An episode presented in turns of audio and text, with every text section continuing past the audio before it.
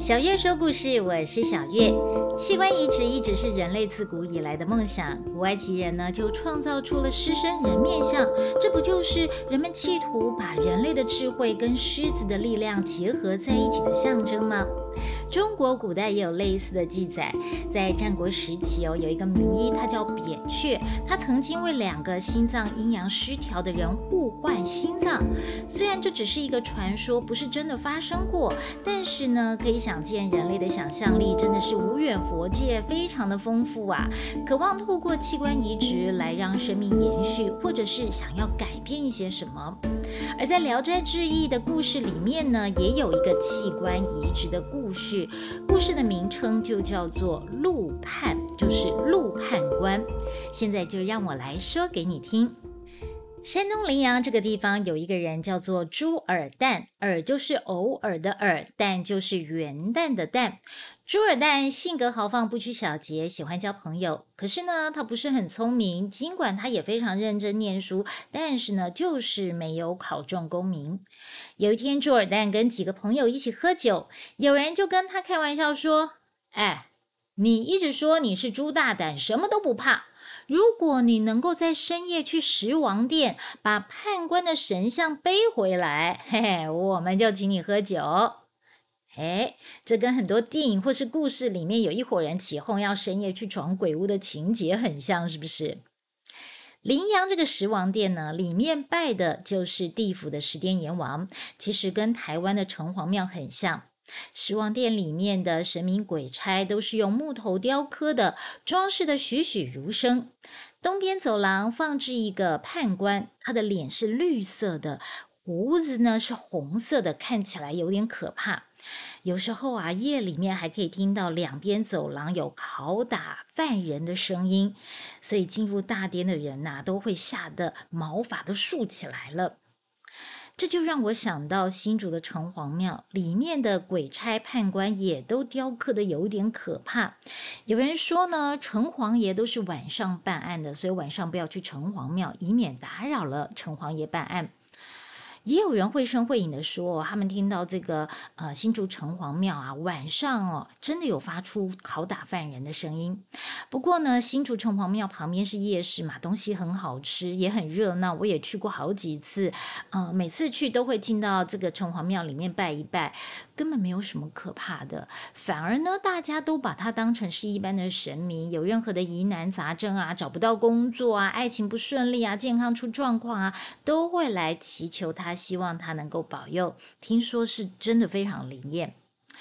所谓呢，平生不做亏心事，半夜惊敲门心不惊啊！只要行得正，坐得端，根本都没有什么好怕的。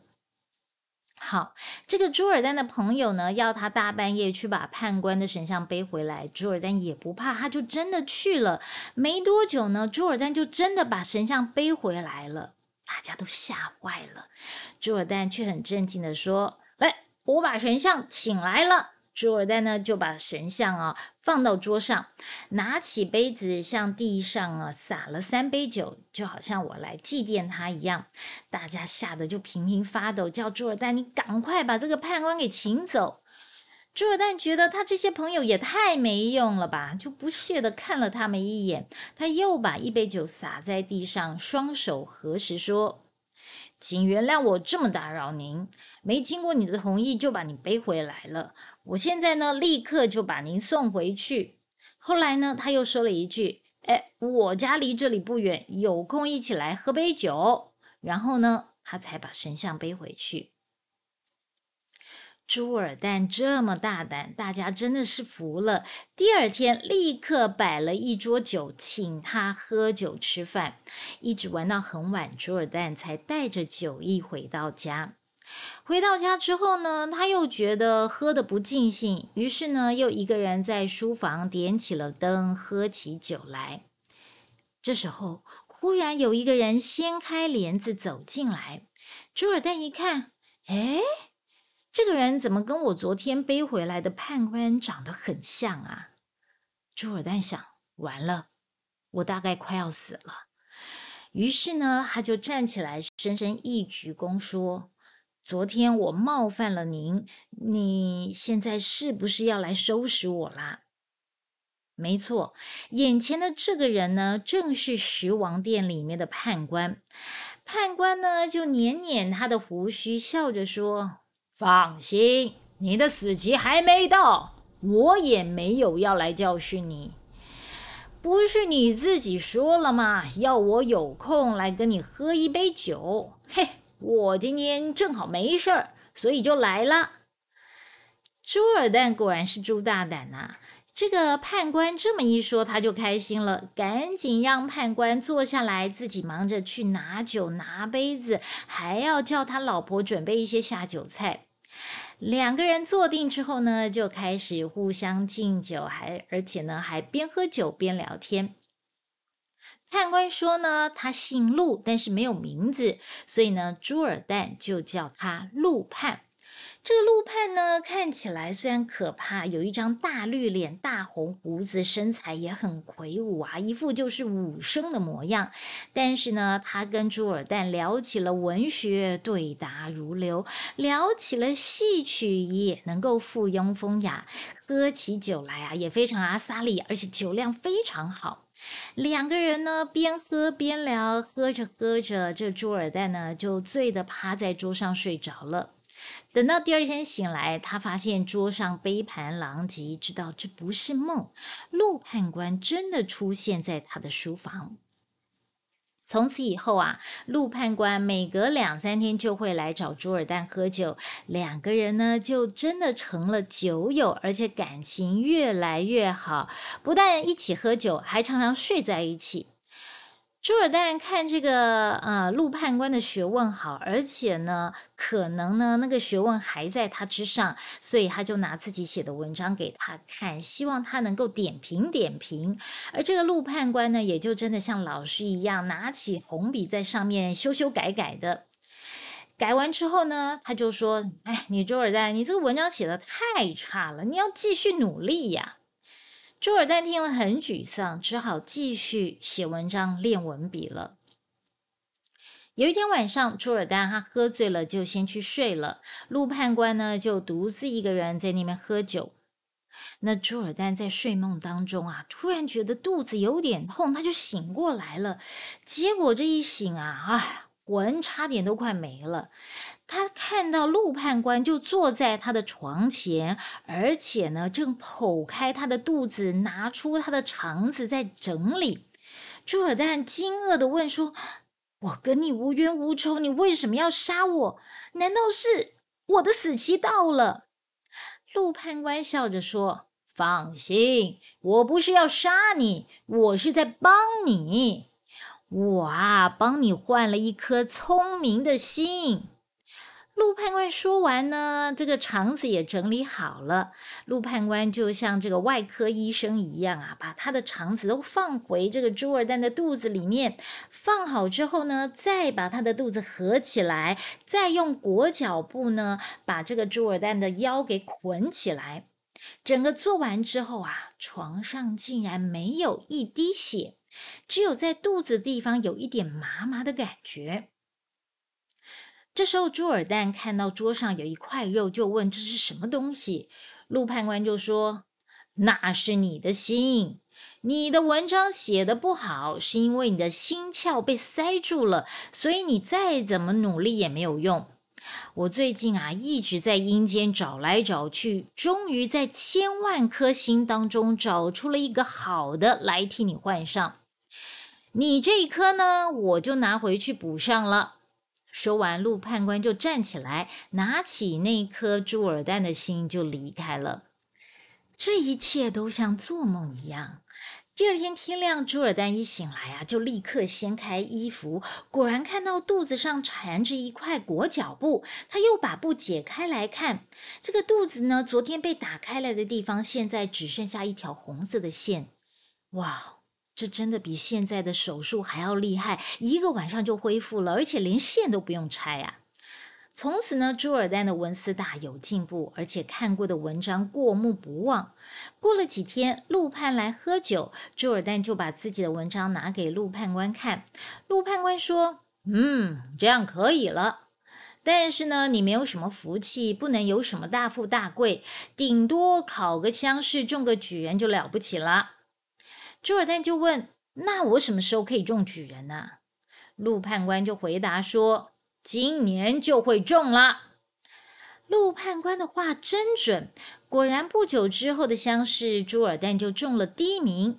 平常看不起他的朋友，这下都惊呆了，都问朱尔旦：“你是怎么开窍的呀？文章怎么突然就写得这么好？”朱尔旦就把陆判官帮他换心的事情告诉他们。他的朋友听了，都想要认识陆判官。朱尔旦就去跟陆判官说，陆判官呢也答应了。那天晚上，大家就摆了一桌好酒，等着陆判官到来。一更天过了，陆判官真的就出现了。只是他一出现呐，那张大绿脸，还有红胡子，还有他的眼睛炯炯有神，好像好像要从里面射出电来一样，又把大家给吓坏了。大家吓得一直发抖，话都讲不清楚，纷纷找理由离开。当然也就没有那个福气跟陆判官交朋友了。这么一大桌的酒菜不吃也可惜，所以他们就打包带走，又回朱尔旦家去吃吃喝喝了。吃喝的差不多之后呢，朱尔旦就向陆判官道谢说：“我这次能中举啊，都是您帮我换了心，真的是万分感谢啊。”只是我有一件事情想要请你帮个忙，不知道可不可以呀？朱尔旦奇奇爱爱的说。陆判官呢也就说了：“什么事？你说。”我想说这个心可以换，不知道这个脸可不可以换呢？原来朱尔旦嫌自己的妻子长得不够漂亮，想要帮妻子换张脸。没想到呢，陆判官还答应了。过了几天，陆判官突然半夜来敲门，朱尔旦赶紧起床帮他开门，让他进来。陆判官一进来啊，就把手上一个用布包的东西往桌上一放。朱尔旦就问：“哎，这是什么东西？”陆判官就说：“就你前几天托我的事啊，我费了好大一番功夫去找，都不满意。”还好呢，今天刚好来了一个美人头，所以呢，我就把它拿来了。朱尔旦掀开来一看，果然有一个女人的头，脖子上的血迹还是热的。好了好了，事不宜迟，我赶紧帮你把美人头给换上。朱尔旦就带着陆判来到卧室，看到这个朱尔旦的妻子正侧侧着身体睡觉。陆判官呢，就叫朱尔旦抱着那颗美人头，自己从靴子里面掏出一把刀子，按住朱尔旦的妻子的脖子呢，像切西瓜一样，咔嚓一声，就把朱尔旦老婆的头给切下来了。接着，陆判官赶紧把美人头合在他老婆的脖子上，仔细的检查有没有歪掉，然后呢，就像捏黏土一样，这边捏捏，那边按一按，哎，就完成了。接着呢，他叮嘱朱尔旦要把他老婆原来的头埋在隐秘的地方，这下他才离开。朱尔旦的老婆醒过来之后，觉得这脖子怪怪的，有点麻麻的，脸也紧紧的，就用手呢在脸上一搓，哎，怎么有干掉的血迹一片一片掉下来？他吓了一大跳，赶紧叫丫鬟拿水来洗脸。丫鬟拿着脸盆走进来，看到他满脸都是血，就吓得昏倒在地上了。他洗了脸之后呢，整个脸盆的水都变成红色的。抬起头往镜子一照，又吓了好大一跳。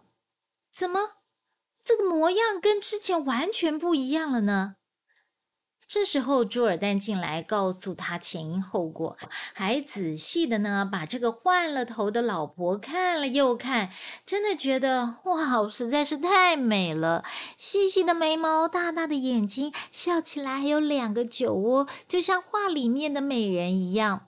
脖子上呢，只有一圈红线，只是红线上下皮肤的颜色不一样，就好像化妆没化好一样。在这里呢，我不禁就有话要说了。要是我是朱尔旦的老婆啊，我一定气死了。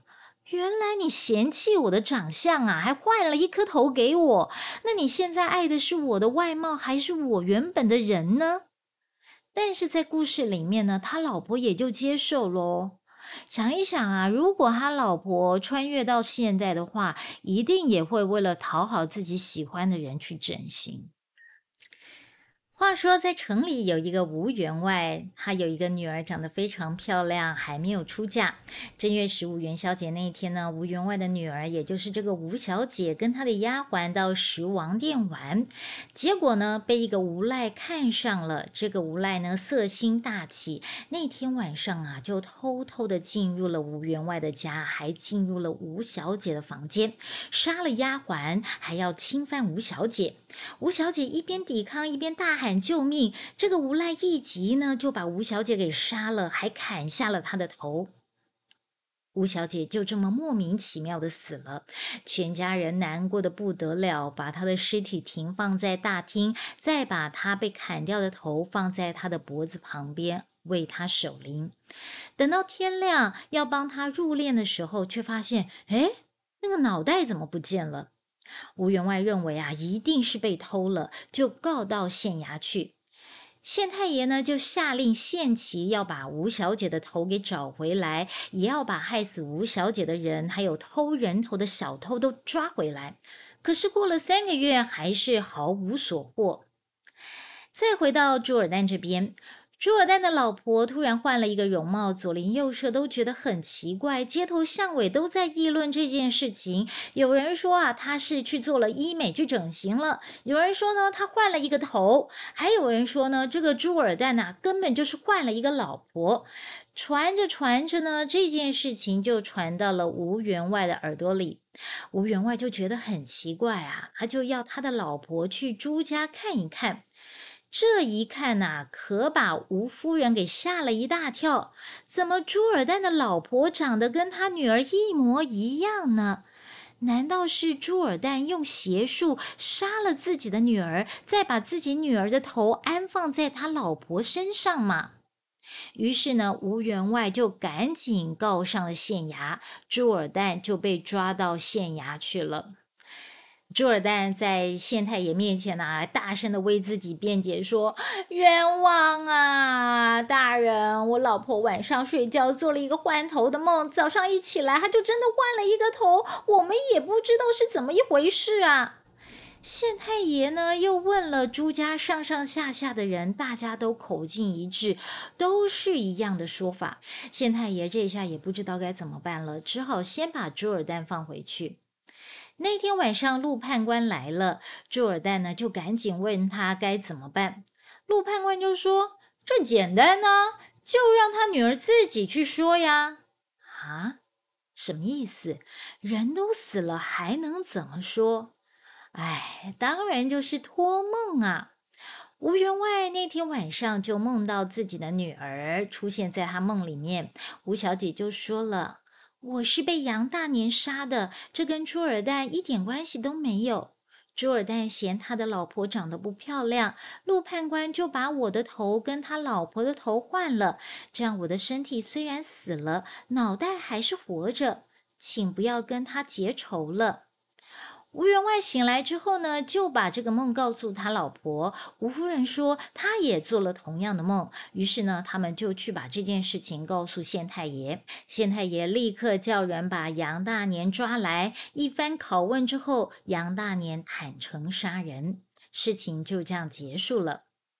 吴员外来到朱家，看到朱尔丹的老婆果然跟他女儿长得一模一样，尽管只是头一样。朱尔旦还是认了吴员外为岳父大人。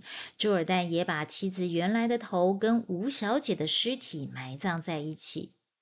这里有一点不合逻辑哦，就是朱尔旦的老婆换了头，只是头换了，人应该还是原来的人呐。这个行为思想应该还是原来那个样子。可是这个故事写的好像吴小姐的头换到他老婆的身上之后，他老婆的行为思想都变成了吴小姐。这感觉根本就是借尸还魂嘛？还是这个古时候的器官移植跟我们现在听到的器官移植的事情有一点像？就是，嗯，有人呢，他们器官移植之后，身上居然残存着这个器官捐赠者的这些一些想法跟习惯哦，这真的很神奇。好，朱尔旦呢，从此呢一家和乐，一晃眼就过了三十年。有一天晚上，陆判官来告诉朱尔旦说：“你的阳寿将近，再过五天呢，你就要死了。”朱尔旦赶紧问说：“那还有救吗？”判官就说了：“听天由命吧，生生死死，死死生生，只要这一生过得精彩，死了又怎么样？有什么好难过的呢？”朱尔丹想想也是哈，于是呢，他就跟他老婆交代了后事，还为自己准备了棺材，准备了寿衣、寿袍、寿被。他穿上了这个寿衣之后呢，就自己躺进棺材里面，然后就死了。他的老婆看到朱尔丹死了，难过的不得了，跪在棺材旁边，一直哭，一直哭。没想到这时候啊。朱尔旦从外面飘进来了，他的老婆吓了一大跳。朱尔旦就说：“我已经死了，只是我舍不得你们孤儿寡母的，所以就回来看你们了。”这个朱夫人听了很难过啊，大哭了起来。哭了一阵子之后呢，他就说。听说古时候有人可以还魂，你不是跟陆判官很好吗？他能够帮你换心、帮我换头的，应该也可以帮你还魂吧？你就叫他帮帮你吧。朱尔旦就说：“天命不可违，况且陆判官他已经很照顾我了，他还推荐我在阴间当个管文案的小官，也吃不了什么苦的。”接着呢，朱尔旦就说了：“你赶快去准备一些酒菜，放到书房里面去。陆判官他也来了，我跟他去那里喝酒啊。”朱夫人一听，只好照着做。她只听到呢，这个书房里面传来大笑，还有说话喝酒的声音，就像朱尔丹还在的时候那个样子。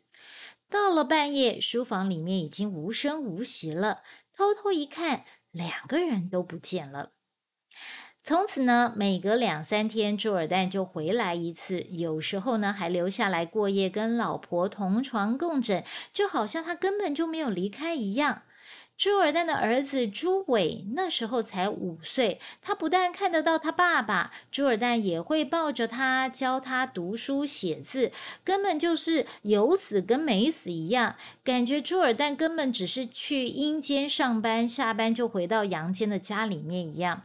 所以呢，他儿子根本不知道他老爸已经死了。一直到他儿子十五岁的时候，朱尔旦回家的次数就越来越少了，有时候久久才回来一次。有一天，朱尔旦回来之后，就对他夫人说：“今天我是来跟你永别的。我奉玉帝之命当上了华山的山神，这一去啊，路途遥远，公务缠身，所以就不能回来了。”母子一听就哭了起来。朱尔丹就说：“你们别这样，儿子已经长大了，家里的情况也算过得去，我已经没有挂碍了。儿子啊，你要好好的做人，不要把你爹的事业都给荒废掉了。十年之后我们再见吧。”说完呢，就出门去了，从此就真的没有再回来过。就这样过了十年，那一年呢，朱伟二十五岁，他就考中了进士，也做了官。有一次呢，他儿子奉命到西岳华山去祭祀，途中经过华阴县，突然前方有一队车队走过来，仔细一看呐，车里面的人居然是他老爸。朱伟赶紧从车上下来，停在路旁。可是呢，这个车队快速前行，头也不回。车队走了几步之后，朱尔旦才回过头看，并且解下佩刀，叫人拿去送给他儿子。他还回过头来对儿子说：“你把这把刀带着，以后呢会保你大富大贵的。”朱伟想要追上去，但是呢，只见马车呢就像风一样，转眼就不见了。